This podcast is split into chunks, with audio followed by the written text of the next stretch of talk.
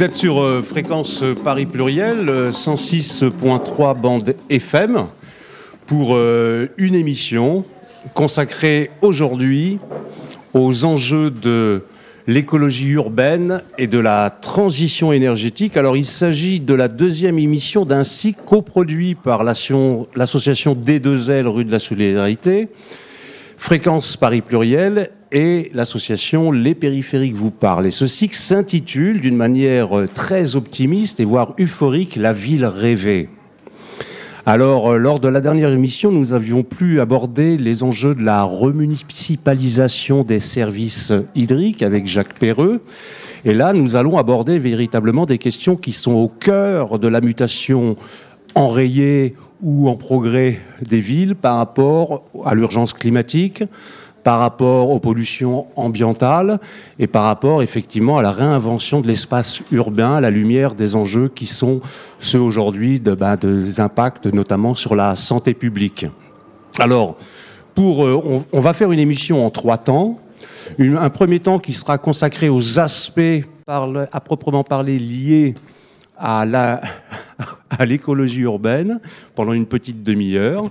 Dans un deuxième temps, nous aborderons les questions liées à la transition énergétique, avec aussi des problématiques liées au développement de l'économie circulaire par rapport à notre ancien modèle de développement qui est une économie linéaire. On rentrera dans les détails. Et puis nous aurons aussi un temps d'interaction avec les personnes présentes, puisqu'il s'agit d'une émission publique, pour débattre avec nos invités de toutes ces questions-là. Alors nos invités, justement, aujourd'hui, j'accueille Célia Bloel, qui est, alors là c'est long l'intitulé, hein, qui est maire adjointe à, qui est maire adjointe à la maire de Paris, chargée de la transition écologique, du climat, de l'environnement, de l'eau et de l'assainissement, car vous êtes Célia également présidente des Eaux de Paris. Voilà. Euh, j'accueille également euh, Christine Nedelec, qui est donc présidente de France Nature Environnement Paris, et Muriel Martin-Dupré, qui est vice-présidente de France Nature Environnement Île-de-France. Alors France Nature Environnement, c'est la principale fédération d'associations en France enfin en France métropolitaine et en Outre-mer, qui fédère des milliers d'associations qui œuvrent pour la protection de l'environnement y compris sur des aspects très pragmatiques, des actions en justice, par exemple, pour euh, la protection de l'environnement. Euh, j'accueille également, euh, alors Mathieu, Mathieu qui est co-animateur ouais, de l'émission dédiée à l'écologie sur Fréquence Paris Pluriel, Zoom Écologie. Zoom Écologie, ouais, tous les jeudis soirs. Alors, je tiens à préciser aussi que, bien évidemment, nous pourrons libérer nos invités, qui auront d'autres obligations, mais que à 20h30, de 20h30 à 21h30, nous, dans la continuité des questions abordées, nous continuerons plus sur les questions énergétiques avec euh, justement l'émission de, Zoom Écologie. Et on sera en direct. Voilà, puisqu'il y avait une coïncidence ah. entre la tenue de cette émission publique et ensuite dans la grille de programmation. Euh, voilà, donc on fait une sorte de cooptation éditoriale euh, voilà, entre nos deux émissions. Et puis j'accueille également Cédric Pronier, donc, euh, qui est l'association Débrouille Compagnie. Alors, l'association Débrouille Compagnie, c'est une initiative locale de Danube. C'était très intéressant d'avoir des pleins de vue plus globaux et en même temps d'avoir une initiative locale. C'est une association qui mène plusieurs activités, notamment c'est la récupération et la valorisation des déchets dans une perspective de production d'artisanat et d'artisanat d'art, et notamment qui est une vitrine aussi pour un certain nombre de réalisations qui émanent d'Afrique sur le, au niveau de la, récupération et de la valorisation des déchets. Et puis euh, Cédric, avec euh, ses co-animateurs et co-animatrices, anime aujourd'hui le Jardin d'Hérold, qui est un jardin euh, partagé. où tout à chacun peut venir se former, se savoir qu'est-ce que c'est qu'une semence, faire pousser des, légumes. Et puis, vous, faites aussi beaucoup de formations. Hein, donc, voilà. Oui, c'est ça. Vous êtes tous bénévoles, hein, c'est ça, non? Non, je suis salarié. D'accord. Alors, avant de, laisser, j'espère que je n'aurai pas dit trop de bêtises dans ma présentation, non Ça va, non? Non, ok. Alors, on, pourrait un peu situer les, enjeux euh, de cette émission-là, notamment pour euh, le premier volet consacré à l'écologie urbaine. Alors je donne un exemple parce que c'est vrai qu'il y a toujours cette image un peu boboisante des jardins partagés en milieu urbain. Alors euh, c'est très instrumentalisé par certaines forces politiques aujourd'hui pour euh, disqualifier ce type d'initiative pour au demeurant salutaire. Je tiens toujours à dire que les, plus gros bobos de la Terre finalement sont les Chinois hein, en la matière puisque euh, pour assurer sa suffisance alimentaire en agriculture urbaine et périurbaine, Shanghai consacre 300 000 hectares de surface dédiée aujourd'hui. Alors peut-être qu'à Paris, on n'en est pas là pour le moment, mais euh, voilà. Donc c'est. Alors il faut savoir que les enjeux, notamment de l'agroécologie urbaine aujourd'hui, sont revêtent plusieurs aspects. Avec la montée des océans liée au dérèglement climatique, on a une perte de terre en surface arable chaque année, en centaines de milliers d'hectares. Donc cette surface, il faut la récupérer en milieu urbain et périurbain. Ça, ce qui fait que le, on, on parle d'agriculture urbaine, c'est pas un phénomène marginal, mais que c'est au contraire un redéploiement de ce qu'on a pu connaître, notamment au Moyen Âge ou même dans des périodes antérieures, que c'est un enjeu colossal, qu'il faut savoir que les villes sont au cœur de cet enjeu-là dans la mesure où les Nations Unies disaient qu'en 2014, on avait à peu près Là, il faudrait voir un petit peu les critères qui établissent les statistiques. Et en 2014, on avait à peu près 3,9 milliards d'êtres humains qui vivaient dans les centres urbains. Donc ça, c'est quelque chose qui, euh, qui, est une donnée fondamentale. Alors, moi, j'aimerais peut-être, et on pourrait commencer avec euh, nos invités de France Nature Environnement, euh, on a les Jardins d'Hérolde, qui est une initiative locale salutaire. Même ici, nous nous trouvons au sein de D2L euh, d'un chantier d'insertion où justement l'agroécologie et les problématiques environnementales sont au cœur du, du, du, développement de ce tissu associatif. Et euh, ce que je voulais un petit peu mettre en perspective, c'est faire une sorte d'état des lieux. Parce qu'effectivement, il y a beaucoup de volontarisme. On parle de la végétalisation de l'espace public aujourd'hui. Il y a de grands projets. Je crois qu'il y a le parc euh, des expos où il y a 14 000 mètres carrés de surface dédiée à l'agroécologie urbaine, euh, voilà, porte de Versailles. Euh, on a des initiatives peut-être plus modestes, mais qui se déploient effectivement. Et ce que je la, la question que j'aimerais vous soumettre, c'est où est-ce qu'on en est au niveau des bonnes pratiques et des bonnes synergies aujourd'hui entre la volonté ou peut-être les velléités de volonté des pouvoirs publics en la matière ou des services municipaux ou des collectivités territoriales et justement bah, le foisonnement des initiatives euh, locales en la matière et des initiatives citoyennes. Dans quelle mesure ça s'articule bien? Euh, dans quelle mesure euh, bah, c'est entravé? Parce qu'il faut aussi mettre à disposition du foncier public ou privé et euh, comment voyez-vous les choses par rapport à la manière dont ça progresse ou justement ou les obstacles qui se posent aujourd'hui? Alors vous avez deux, petits micros, j'en prie. Alors, nous sommes très heureux. Christine Nedelec. Christine Nedelec euh, de France Nature Environnement Paris. Euh, nous sommes très heureux d'avoir pu répondre à votre invitation. en ce qui concerne l'agriculture urbaine à Paris, il y a beaucoup à dire sur euh, la, euh, la façon de décliner cette agriculture urbaine, c'est-à-dire euh, est-elle faite en pleine terre ou est-elle faite hors sol?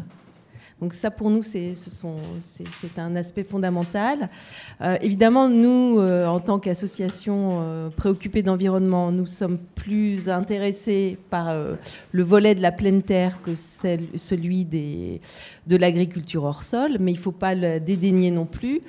donc, il y a à l'évidence une un fort désir de la municipalité d'agir et de développer cette agriculture urbaine, notamment sur les toits, sur les, euh, les espaces déjà bitumés. Euh, donc ça, ça nous paraît tout à fait intéressant. Mais quand elle vient euh, supplanter parfois des, des, terrains de pleine terre, ou bien, oui, enfin, servir de prétexte parfois à, euh, euh, une captation de la pleine terre, euh, là, on est beaucoup moins d'accord. Voilà.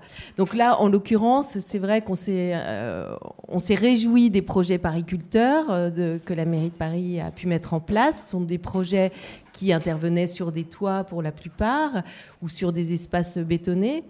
Mais quand ils ont touché les réservoirs de Grenelle ou, le réservoir de Charonne, des réservoirs d'eau non potable euh, à Grenelle, ce, sont des bassins euh, en, plein, en plein air qui accueillaient euh, bon, des oiseaux, qui servaient de, dans la trame bleue de, de, de ah, comment dire de, nidification temporaire, enfin voilà, de, pause. ça, c'était c'est désolant de de, venir toucher des espaces qui sont nécessaires et utiles à l'environnement et qui sont utiles aux Parisiens. Euh, euh, pour le cas de Charonne, en fait, euh, c'est une prairie urbaine de 6000 m2. Et donc là, on vient y installer une ferme urbaine de plantation en bac, hors sol. Euh, là, ça va pas. C'est-à-dire que au lieu de développer la biodiversité qui pouvait exister à cet endroit-là, puisque donc cette prairie, elle est centenaire, euh, elle a, euh, elle a été constituée sur un réservoir qui date de, 1860, je ne sais plus exactement la date, mais enfin de cette époque-là, puisque on a Haussmann avec son, sa nouvelle organisation de Paris extrêmement moderne avait euh, euh, organisé tout un réseau de, réservoirs qui permettent d'alimenter euh, bah, en eau potable et en eau non potable la ville. Donc, en l'occurrence, ce, ce, projet pariculteur qui vient installer de l'agriculture urbaine sur une prairie pour nous, c'est un contresens environnemental. Alors, euh, bon, on peut faire des erreurs et on espère que euh, que ça va rentrer dans l'ordre et qu'on espère gagner puisqu'on s'est euh, trouvé dans la, situation de devoir faire une action en justice pour essayer de faire valoir et entendre un peu raison sur ce sujet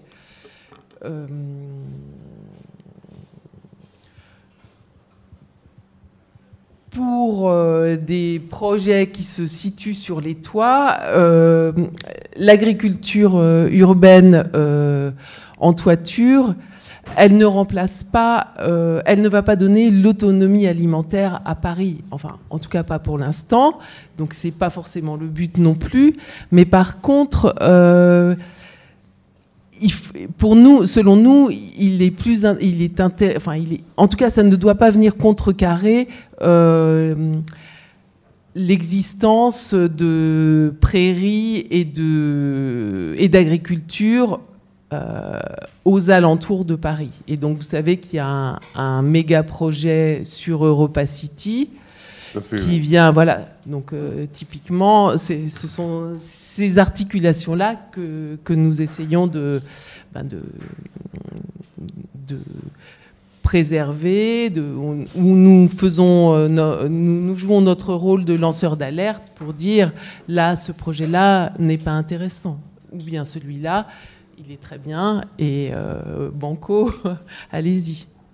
Mais par exemple, si je veux faire un jardin partagé aujourd'hui, euh, euh, qu'est-ce que, parce que je sais qu'il y a, peut-être un vide juridique, peut-être Célia pourra nous donner peut-être des éclairages là-dessus, ou, Cédric, justement, par rapport à son expérience non, des jardins d'Hérold. Mais on a, une, parcelle de terre en zone urbaine qui, euh, dont on ne fait rien.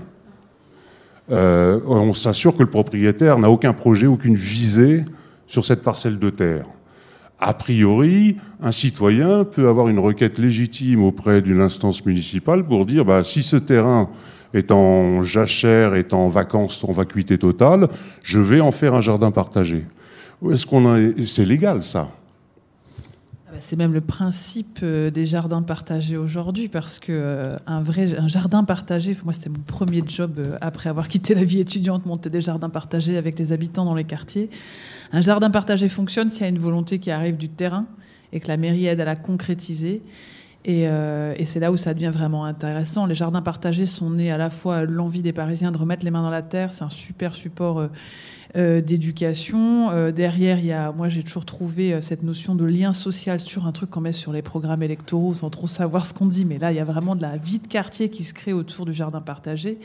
Et derrière, moi, ce que je trouve particulièrement intéressant, c'est la notion d'autogestion, parce que ce qu'on dit à la ville, c'est vous repérez un terrain dans votre quartier.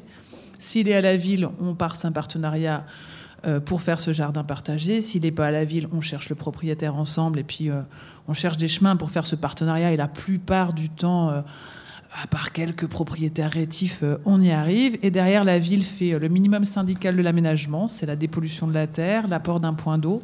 Et après, c'est la vie de l'association euh, qui prend la main dessus avec...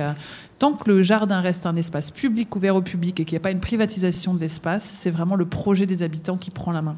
C'est un changement de philosophie considérable qu'a fait la ville sur les jardins partagés.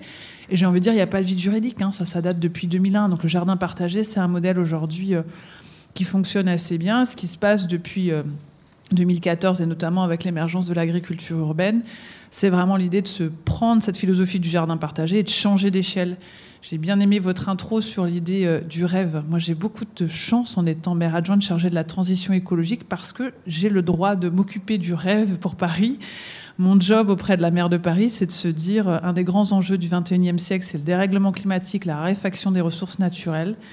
Donc face à ça, comment est-ce qu'on organise la ville de demain Donc obligé de se projeter dans l'avenir, évidemment obligé de, parler d'écologie dans son sens large du terme, pas que d'environnement, mais de refonte d'un modèle de production, de consommation, de développement, de développement de la ville. Donc l'idée de sortir des logiques des années 50 dans lesquelles on a organisé nos villes autour surtout euh, de la voiture contre le fleuve, la bétonisation. Et donc, parmi toutes les solutions qui ont émergé dans la grosse concertation qu'on a fait entre 2015 et 2017 sur cette notion de rêvons Paris ensemble, il y a ces projets de végétalisation qui sont sortis. Et du coup, du jardin partagé, on est passé euh, à la cour d'école qu'on débitume pour que les gamins jouent plus sur le béton, mais jouent plutôt euh, sous des arbres, dans l'herbe, avec ce retour à la nature, avec du point point d'eau remis à chaque fois, avec une logique eh ben, de commencer à transformer les rues aussi. Ça, c'est compliqué dans la culture de l'aménagement et surtout dans la culture historique de Paris, soi-disant minérale. Planter plus, débitumer, laisser l'eau de pluie euh, s'infiltrer, et l'agriculture urbaine qui a effectivement euh, émergé avec pas l'idée du tout d'obtenir l'autonomie alimentaire euh, de Paris, on en est loin, mais en tout cas de changer d'échelle. C'était aussi avec le monde agricole qu'on a décidé de le faire comme ça, pariculteur, c'était d'installer de réels agriculteurs. Je crois qu'on a une...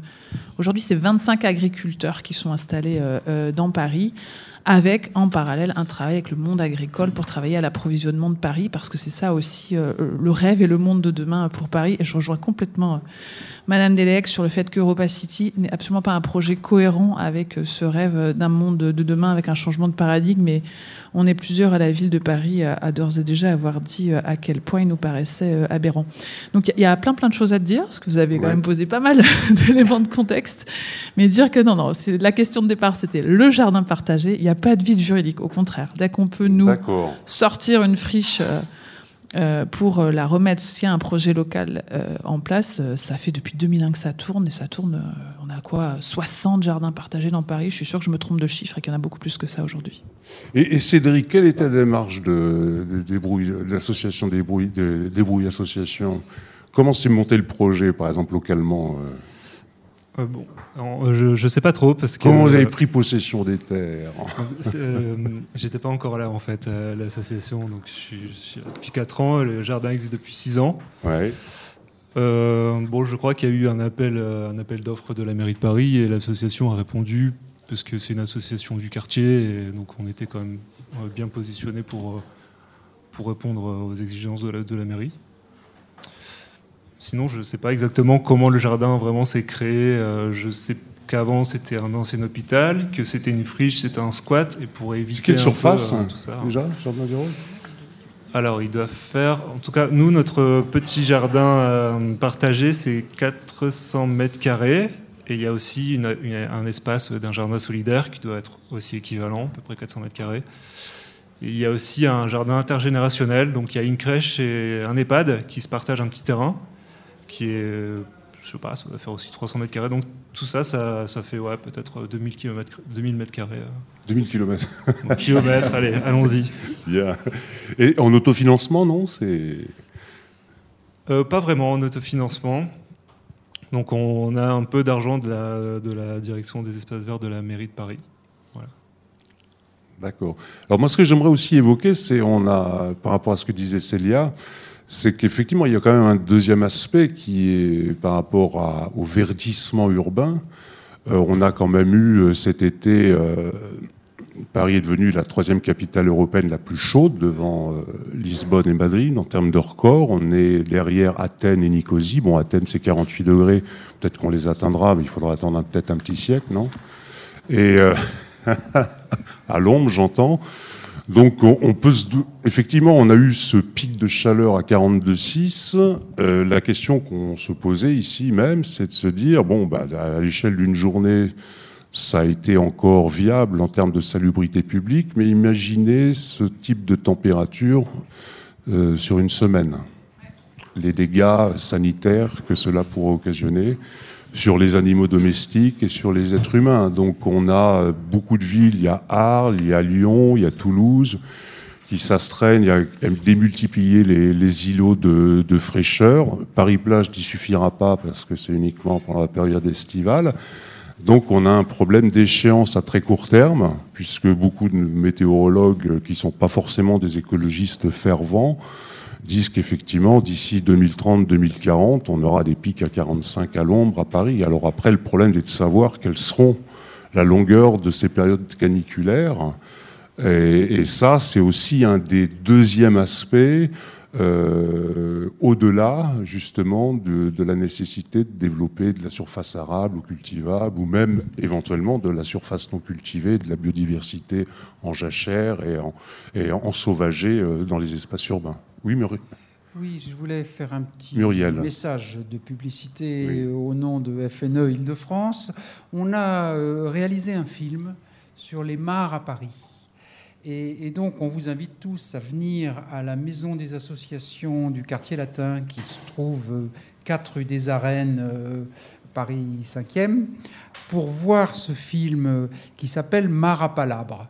Parce que on considère que vous ne savez peut-être pas qu'à Paris, il y a énormément de mares. Alors, il y en a dans les jardins publics, et il y en a qui sont dans des jardins partagés, effectivement, et ça nous paraît indispensable parce que c'est à la fois un lieu de refuge, tu le disais tout à l'heure, pour les, pour les oiseaux, c'est aussi un lieu de convivialité où les différentes générations peuvent se retrouver et discuter et prendre la fraîcheur, et c'est indispensable par rapport à, tous ces, désastres qu'on nous annonce euh, climatiques euh, avec les, les, îlots de chaleur euh, en ville. Et ces îlots de chaleur en ville, eh bien, ils ont aussi une cause, c'est que Paris est une des villes les plus denses en Europe, une des villes les plus denses et qui a le moins d'espace vert euh, en Europe. Et, donc, euh, il y a à la fois une contradiction entre le rêve qu'évoquait Célia de, davantage de nature en ville, de partage, de respiration, et puis les enjeux économiques et financiers qui font que euh, Paris, et vous l'avez vu dans la presse récemment, c'est quasiment monopoly maintenant. C'est-à-dire que le prix du mètre carré atteint des, des prix astronomiques et que vous voyez euh, les habitants quelquefois céder à l'envie de sous-louer leur appartement pour accueillir des touristes et c'est le, bruit continu des, valises à roulettes dans nos rues, euh, ce qui fait que les étudiants et les Parisiens, ils peuvent plus se loger, ils vont en première couronne, et bientôt la première couronne, avec tous les projets mirifiques du Grand Paris, elle va devenir elle-même inabordable financièrement pour les classes populaires et les classes moyennes et les étudiants. Et donc on est face à ce paradoxe, on veut une ville plus humaine, plus verte, et d'un autre côté, euh, les intérêts financiers font que, comme euh, New York, comme Londres, vie, Paris va devenir une ville euh, un peu hors sol, un peu extraterrestre, et que euh, tout ce qu'on nous construit ça euh, contrecarre les efforts euh, euh, louables de ces espaces de nature qu'on veut préserver. Quand on abat dans un cœur d'îlot quatre arbres, dont certains sont remarquables, parce qu'un promoteur, s'appuyant sur la modification du plan local d'urbanisme de 2016 est autorisé à construire un espèce de petit pavillon en deux étages et que pour ça on va couper quatre arbres, cinq rue de Navarre, eh ben je dis on marche sur la tête et j'ai peur que le rêve de Célia euh, s'éloigne euh, à tire d'aile. Donc je ne le souhaite pas. Je ne le souhaite pas. Et on compte beaucoup sur les jeunes là-dessus. Et je vois que Célia nous prépare de futurs petits Parisiens ou Parisiennes. Donc, on va pouvoir compter sur eux pour prendre euh, des initiatives euh, pour défendre euh, le climat et pour défendre les combats qu'on mène tous les jours dans Paris avec les associations. alors justement sur ce point, par rapport à ce que vous dites, Muriel, on a eu ces derniers mois une insurrection des Berlinois de tous bords politiques, euh, voilà, CDU, euh, voilà, écologistes, c'était qu'on mené une véritable bataille insurrectionnelle entre, pour reprendre des revendications qui avaient été proposées, qui étaient soi-disant communistes dans les années 60, exactement comme ce qu'avait fait la réquisition des logements, le, le, Parti communiste italien à Venise, en disant vous faites rien, on a préempté des palais des doges pour loger des ouvriers à l'époque. Et les Berlinois, euh, il y a quelques mois, ont dit, mais cette espèce d'inflammation euh, inexorable des prix des loyers doit être enrayée. Berlin n'est plus une ville vivable. Alors, c'est pas le gros problème de Paris, c'est que c'est la première destination mondiale. Donc, il y a des enjeux euh, financiers colossaux. c'est la ville la plus visitée du monde. Berlin l'est, mais dans une moindre mesure. Mais par contre, euh, les Berlinois sont en train d'obtenir gain de cause, même si à Berlin, ce qui est très curieux, nous on travaille beaucoup aussi sur les, biens communs avec les périphériques vous parle, il y a aussi tous les, systèmes de, logement coopératifs. Hein, les, gens qui se mettent en des espèces de copropriété euh, avec euh, une mutualisation euh, de tous les outils domestiques, etc., des espaces communs, des cuisines, qui leur permettent effectivement de faire descendre le prix des loyers à euh, des échelles de prix comme on pourrait encore en trouver à Reims ou à Clermont-Ferrand. Donc peut-être que Célia, vous pouvez peut-être vous positionner là-dessus. Ah mais complètement, d'autant que Paris est en lien en ce moment avec Berlin sur cette question de la régulation, euh, notamment des opérateurs euh, comme Airbnb, parce qu'en fait la grosse difficulté effectivement aujourd'hui, c'est que Paris est une des villes déjà très denses, mais aussi extrêmement demandée. On a beaucoup de tourisme qui arrive à Paris, et donc la tentation pour beaucoup euh, moi, je ne mets pas là-dedans euh, les gens qui, de temps en temps, euh, mettent leur appart sur Airbnb pour mettre un peu de beurre dans les épinards. Mais on a aujourd'hui plus de 50 000 logements qui nous ont échappé parce qu'il y a des gens qui font des opérations immobilières, qui achètent un appartement pour le mettre toute l'année sur Airbnb. Donc la demande de, la maire de Paris là-dessus, ça avait été de pouvoir réguler, parce que nous n'avons pas ce pouvoir, en fait, contrairement à d'autres villes à travers l'Europe et le monde qui ont un, droit de régulation sur le logement. Premier niveau de régulation qu'on a pu avoir, c'était de caper le nombre de jours dans, l'année où vous avez le droit de mettre en location, mais à 120 jours, ce qui est encore euh, euh, euh, considérable de pouvoir aussi avoir un numéro d'inscription pour notamment aussi récupérer la taxe de séjour et puis un peu suivre les potentiels euh, euh, personnes qui suivraient pas la règle, mais on, est là face à un mur. Euh, beaucoup de villes européennes sont vraiment sur cette question parce que il semblerait que dans les semaines qui viennent, on va avoir une réglementation européenne qui dira que les villes n'ont pas le droit, en fait, d'imposer quoi que ce soit aux, aux, aux, opérateurs. Donc on a une coordination de villes qui est en train de se créer, dans laquelle la maire de Paris est extrêmement active parce que c'est juste euh, pas concevable qu'on ne puisse pas avoir un mot à dire sur ce qui se passe dans nos villes. Et du coup, c'est vrai qu'aujourd'hui, les grands sujets. c'est la euh, logique libérale qui prive là au niveau. Ben, oui, oui, il faut croire qu'à l'Union européenne, euh, ils n'ont pas encore assez mis les pieds sur le terrain sur ce sujet-là. Mais c'est vrai qu'aujourd'hui, euh, il y a vraiment des pistes extrêmement importantes qu'il faut explorer pour résoudre ce nœud du logement. Parce que c'est vrai, ça va être une problématique dans les années qui viennent. Moi, à la fois, je suis euh, pour la ville euh, écolo, végétale et faut poursuivre ce rêve. Et en même temps, je suis pas là pour créer une utopie verte qui serait juste réservée à un certain nombre.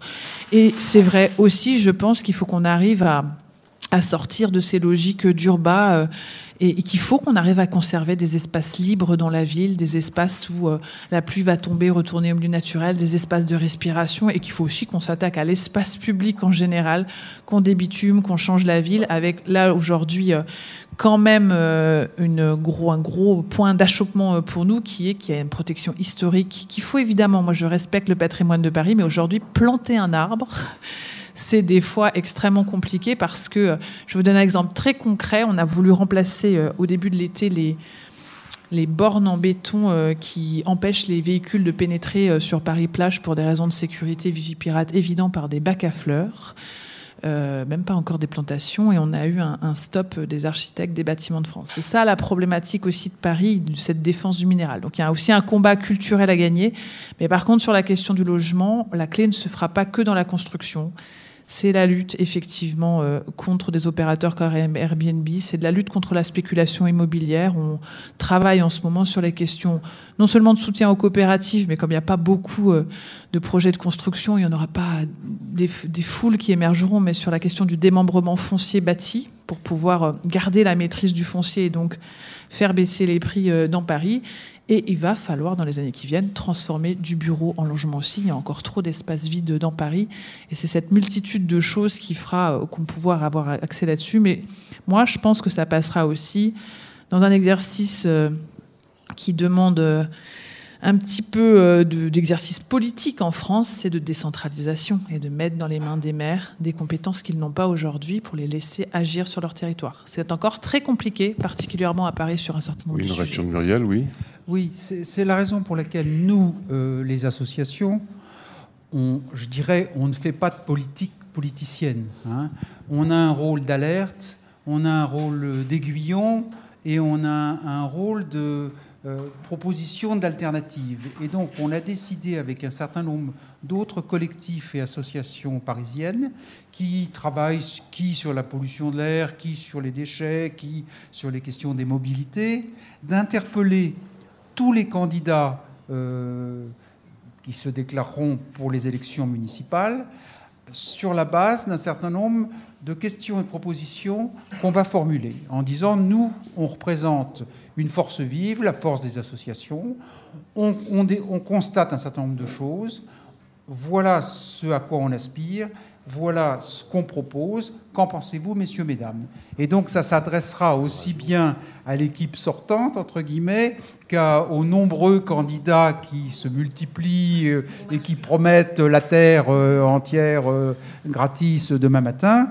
Et donc, on prépare ça, on prépare un, un communiqué qui va sortir dans les jours à venir, et on va d'abord travailler sur les questions d'urbanisme et d'espace vert, parce que ça nous semble essentiel.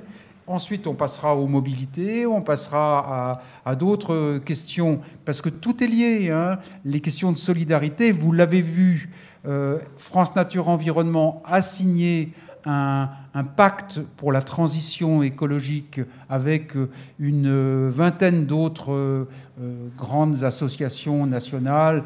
Il y a les Amis de la Terre, il y a, le réseau Action Climat. Bon, c'est dans la même démarche que le pacte Hulot-Berger, euh, CFDT et Hulot pour dire pas d'écologie sans solidarité. Donc nous, on décline ça dans les semaines qui vont venir en un certain nombre de, euh, de, constats et de propositions, et on attendra que tous ces messieurs, dames euh, veuillent bien euh, répondre, s'engager, dire ce qu'ils en pensent. Nous, on met ça sur le tapis. Hein. et donc, ça va sortir dans les jours qui viennent. On vous alerte. Peut-être une réaction de Mathieu de Zoom Écologie sur cette problématique. Tout ce qui s'est dit là. bah c'est vrai que moi, je suis assez suspicieux quand j'entends parler d'agriculture urbaine. c'est vrai que j'ai euh, ça, fait rêver, on a envie, quoi. Euh, et en même temps, je pense que tout le monde, effectivement, autour de la table, s'est dit qu'on n'allait pas nourrir Paris euh, sur les toits. Voilà. Donc moi, je pense à une vertu excessivement pédagogique. nous, on avait reçu Facteur Graines, qui est une association qui a fait un potager assez grand, parce que c'est 1400 mètres carrés, je crois, sur le toit d'un centre de tri de la Poste. bah, c'est effectivement, ça a ramené un lieu de rencontre, de discussion, de cuisine sur les toits de la poste. Donc ça, je pense que c'est vraiment essentiel. après, moi, quand on parle d'agriculture urbaine, je trouve que c'est intéressant d'essayer de voir quelles sont les ressources de Paris en termes de terre, parce que je crois que Paris possède encore beaucoup de terres en petite couronne. Alors malheureusement, je crois que c'est des terres assez polluées, donc il y a toute la question de la dépollution. Enfin, il y a plein de choses. Il y a des anciens sites euh, industriels. Enfin, moi, il y a beaucoup de choses. Et ça, moi, par exemple, je trouve que c'est bon, un plan euh, à long terme qu'il faut mettre en place. Mais voilà, je trouve que ça, ça serait des vraies questions de savoir qu'est-ce qu'on fait de ces terres qui sont inutilisées, comment on les sanctuarise, comment on s'assure qu'il n'y aura pas d'opération promotionnelle dessus, euh, et comment ces terres-là, à terme, peut-être, peuvent fournir 5, 10, 15, 20% de, euh, des légumes en resto-co euh, dans Paris. Ça, moi, pour moi, ça, c'est des projets que j'aimerais entendre, par exemple, dans la prochaine campagne. C'est-à-dire qu'on fixe des objectifs euh, à 5 ans, à 10 ans, à 15 ans, parce que c'est, on est forcément dans des échelles très très longues, il me semble. Euh, mais voilà, moi, c'est ce type d'agriculture urbaine qui m'intéresserait euh, de voir. Quoi. Que peut-être réagiste, je disais par exemple, il y a la, ville de Lyon et la région Rhône-Alpes se posent la question de l'autosuffisance alimentaire partielle de la région lyonnaise. Hein. C'est-à-dire on n'est plus sur de, la, de la production marginale en termes de légumineuses, de fruits. On est sur un véritable, un vrai souci, une véritable inquiétude par rapport au dérèglement climatique, par rapport à, des insuffisances alimentaires qui pourraient devenir chroniques avec euh, le réchauffement. Donc, et les pertes sèches en termes de rendement euh, qu'on nous promet déjà, qui se produisent déjà.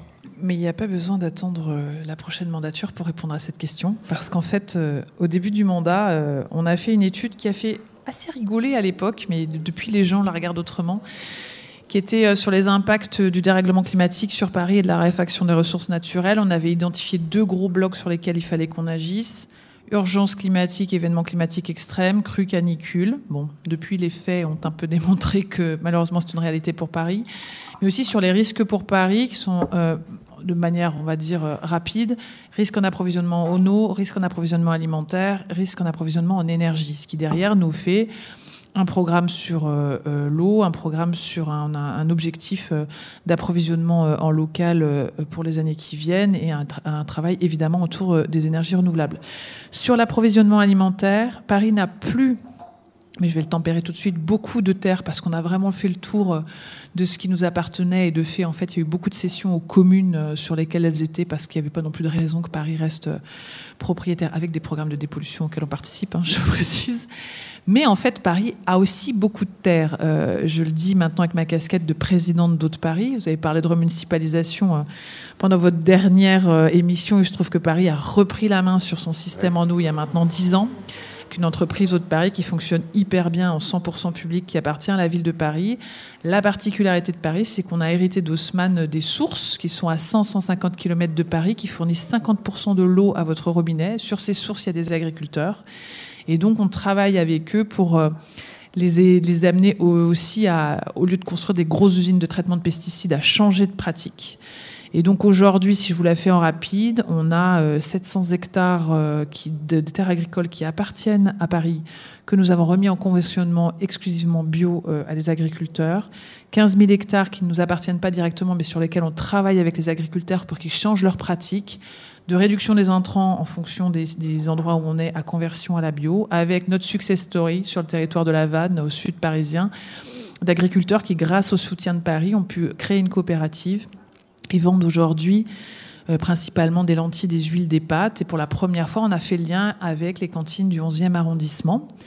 Et c'est là où ça devient compliqué, c'est qu'en fait, on est à la limite de la légalité avec ce marché-là parce qu'on n'a pas le droit aujourd'hui d'acheter en direct aux agris qu'on a soutenus. Donc ça fait partie de nos batailles et j'ai quelque chose dans les cartons dont je ne peux pas encore totalement euh, parler aujourd'hui pour, là aussi, euh, changer totalement d'échelle euh, pour demain être vraiment dans une logique d'approvisionnement de la capitale, de soutien à un autre modèle agricole qui à la fois est respectueux de l'environnement, mais aussi respectueux des agriculteurs qui ont et à la fois un impératif de santé, mais aussi économique de fin de mois, parce que les agriculteurs sont dans une situation dramatique euh, et, on, a, on, a, un gros projet euh, dans les cartons euh, sur ce sujet-là, mais un peu tôt pour en dire. En Italie, on est à 40, 40 ou 45% d'agriculture biologique dans les cantines aujourd'hui. Ah bah, à Paris, on est à 50% d'agriculture bio Ouais.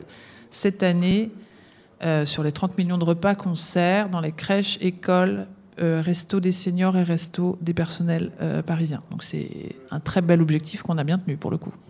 Donc, ce que je vous propose, on va, avant d'aborder la deuxième partie de notre émission sur euh, bah, les aspects plus spécifiques de la transition énergétique, cette fois-ci, euh, rénovation notamment thermique des bâtiments, quand même un enjeu colossal aujourd'hui, parce que le chauffage, c'est quand même 25% en France des gaz à émissions à effet de serre.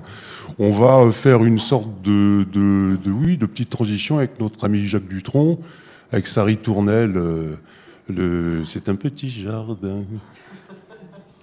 C'était un petit jardin qui sentait bon le métropolitain, qui sentait bon le bassin parisien. C'était un petit jardin avec une table et une chaise de jardin. Avec deux arbres, un pommier et un sapin au fond d'une cour à la chaussée d'Antin.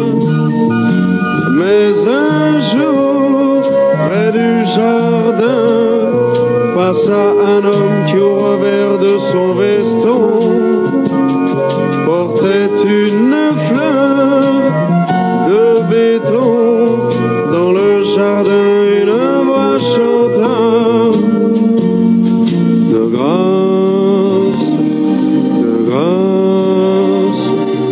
monsieur le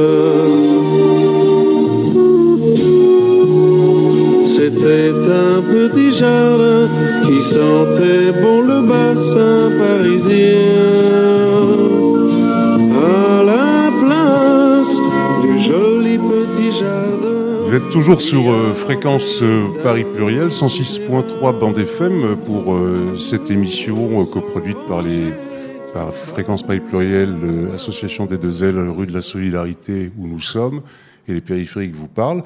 Donc cette émission a pour thème, nous avons pu l'aborder dans la première partie, les enjeux de l'écologie urbaine, et maintenant nous sommes sur les enjeux de la transition énergétique. Je pense que pendant cette petite demi-heure, on va pouvoir explorer peut-être deux pistes. Euh, D'une part, euh, la rénovation euh, thermique des bâtiments, grand enjeu à Paris, en Ile-de-France et sur tout le territoire, notamment parce qu'il y a aussi de la précarité énergétique qui est très forte, hein, justement, par rapport à cette rénovation thermique. On verra aussi euh, quel est l'apport euh, des, des, bah, des, des pouvoirs publics en la matière et des services municipaux pour encourager cette rénovation thermique. Et puis on abordera également la question de l'économie circulaire. Alors économie circulaire, c'est très intéressant, c'est un changement de paradigme total. Alors l'exemple simple, ça peut être la bouteille de verre consignée, hein, ça c'est la base de l'économie circulaire. Et on peut avoir des exemples beaucoup plus systémiques. Par exemple, vous avez un, un exemple assez emblématique en Danemark qui développe beaucoup euh, l'économie circulaire. Vous avez par exemple une, usine de raffinerie de, pétrole qui, au lieu de rejeter ses eaux usées euh, euh, dans les rivières, les achemine vers, comme eau de refroidissement vers une centrale électrique. Et cette centrale électrique, après usage, va produire de la, va déléguer la production pour produire de la vapeur d'eau à partir de ces eaux et euh, qui vont chauffer euh, 20 000 foyers. Vous voyez, c'est ce qu'on appelle l'économie circulaire, qui est le fait de rompre avec le cycle de l'économie linéaire, qui est euh, simplement euh, extraire, produire, consommer, jeter. Là, on est euh, après. euh, je pense qu'on en débattra peut-être aussi dans ton émission, euh, plus dans les aspects peut-être plus techniques à, à 20h30. Voilà. Alors, ceci dit, maintenant la question de la rénovation thermique des. Je voulais inviter justement une chercheuse qui travaille sur la précarité énergétique. Alors, j'imagine par exemple à Paris, on va prendre peut-être l'exemple parisien puisque nous y sommes. Euh, bah, lorsqu'il y a des bailleurs sociaux, c'est peut-être plus facile. Lorsqu'il y a des copropriétés, euh, des copropriétaires qui sont prêts à investir d'une manière à long terme, avec une vision à long terme, en se disant bah ça va nous coûter cher, mais en même temps euh, à long terme ça va être rentable puisqu'on va pouvoir faire des économies d'énergie jusqu'à 60-70%. Et plus les gelées en hiver, plus crever de chaud en été, etc. Mais euh, lorsqu'on a affaire aussi aux bailleurs privés, euh, comment ça se passe à Paris? Pour les inciter ou... Oui, d'accord, j'ai compris le geste. Oui, Célia, oui. oui.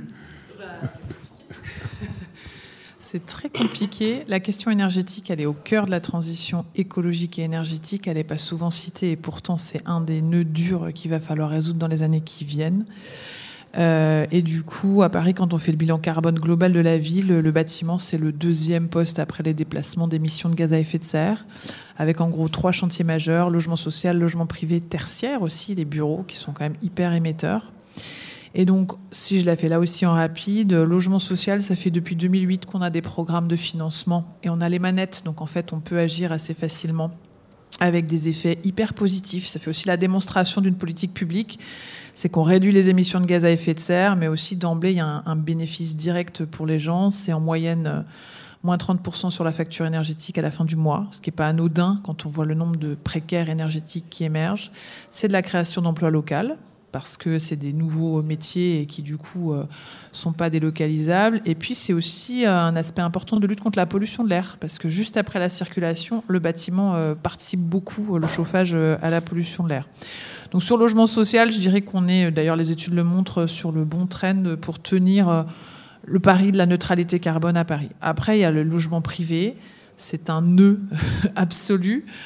On a inventé un dispositif euh, pendant ce mandat qui s'appelle Éco-Rénovons Paris. N'importe quel copropriétaire qui à Paris a envie de se lancer dans la copropriété privée se porte candidat et on a une assistance en fait de gens qui accompagnent de la première réunion euh, de copropriétaires jusqu'au choix euh, de la boîte ou des boîtes qui feront les travaux, avec une aide aussi à monter l'ingénierie financière, parce que grâce à ce programme notamment, on a pu aider à la réno euh, thermique de copropriété où il y avait plus de 50% des personnes qui étaient des foyers en difficulté économique et donc qui ont eu des aides de, l'ANA. Donc à la fois satisfaction parce que c'est un programme, je crois, où il y en a peu euh, en Europe et en même temps, si on veut être au rendez-vous de la planète, il faudrait changer d'échelle en termes de réno. C'est moi un des sujets qui m'occupe beaucoup. C'est terriblement euh, consensuel cette question de la rénovation thermique et pourtant, Enfin, là, pour passer à l'échelle d'après, il faut l'alignement des planètes politiques, c'est-à-dire une implication de l'État. Enfin, c'est le chiffre que rappellent les assos régulièrement. Il faudrait 500 000 logements rénovés thermiquement par an en France. Le vrai chiffre. C'était un peu le scénario Négawatt aussi, je Négawatt crois. dit Ouais. même aujourd'hui que comme on est en Ouais. retard, ce serait plutôt 750 000 par an. Mais à un moment, il faut amorcer la pompe, il faut, euh, faut un dispositif de fiscal, il faut du sonnant et trébuchant pour démarrer, il faut de la formation pour les entreprises puissent rentrer de là-dedans. Ça n'a que des effets positifs sur le territoire de court terme et de long terme, mais on n'arrive pas à passer le cap. Donc, euh, donc là aussi, on, réfléchit à comment, euh, comment un petit peu bousculer l'institution euh, et pour aller plus loin là-dessus. Et puis après, dernier gros sujet, ça va être les bureaux, le tertiaire, où là, il y a encore beaucoup, beaucoup de boulot pour, pour transformer l'essai. Est-ce est-ce que France Nature Environnement se positionne par rapport à cet enjeu de la rénovation thermique euh, C'est pas obligatoire, hein Oui. On, on a fait à France Nature Environnement Île-de-France l'an dernier, au mois de novembre, un- une rencontre qui avait deux thématiques. D'abord, comment on réduit la consommation énergétique. Ouais. Et ça, ça s'adresse bien sûr aux habitants et aux citoyens. C'est c'est changer notre mode de consommation, nos- notre vie quotidienne. Et puis, deuxièmement, proposer des, solutions innovantes pour produire de l'énergie. Et ça, c'est... euh, il y a un certain nombre d'initiatives, certaines sont d'ailleurs euh, euh, appuyées par la mairie de Paris avec son agence pour le climat. C'est effectivement, il y a des initiatives citoyennes. Alors souvent c'est plutôt quand même en banlieue. Moi j'ai rencontré les gens de Enercitif qui financent euh, des projets euh, euh, en, Seine-Saint-Denis ou dans, les départements limitrophes parce qu'il y a peut-être plus de possibilités d'avoir des petites copropriétés où ensemble on, décide de, de trouver une solution et de produire soi-même son énergie. hein. Mais ça, c'est un sujet qui peut permettre, je veux aux collectivités locales qui sont des acteurs majeurs, mais aussi aux citoyens, et si l'État ou la région mettent en place des systèmes d'aide, on, on peut produire. euh, euh, alors en Ile-de-France, soyons raisonnables, on ne va pas euh, construire des barrages. hein. C'est plutôt le solaire, c'est plutôt la valorisation des déchets et c'est la géothermie. hein. C'est ces trois, ces trois pistes d'énergie renouvelable. puis la lutte contre le gaspillage, notamment Et les appareils le de veille qu'on évoquait, parce que je vois dans le plan euh, climat de la ville de Paris, le, le curseur il est placé sur une réduction de consommation d'énergie par deux d'ici 2050. Alors il va falloir beaucoup de mandats hein, pour y arriver. Mais, mais, euh, oui, enfin la part de gaspillage est quand même assez conséquente dans les. euh, Mais ça me fait penser à ce que disait avant, je ne sais plus si c'était Muriel ou Christine, sur la politique politicienne. Il y a aussi la politique dans sa belle définition, qui est de regarder loin, justement, pas qu'à l'échéance d'un mandat. Et donc le plan climat, il est écrit sur plusieurs mandats. Charge à ceux qui seront réélus d'ailleurs de le mettre correctement en œuvre. Moi, j'y veillerai, quelle que soit ma position. Mais, mais effectivement, euh, on, on table sur 50% de réduction de conso. Euh, qui est un gros enjeu à l'heure où on a tous euh, un smartphone, euh, une trottinette électrique et, donc, donc il va y avoir à la fois des gros chantiers à mener, notamment sur la réno thermique. Il va y avoir du changement de comportement et c'est là où la transition écolo devient vraiment un débat de société où il faut embarquer tout le monde. Je répète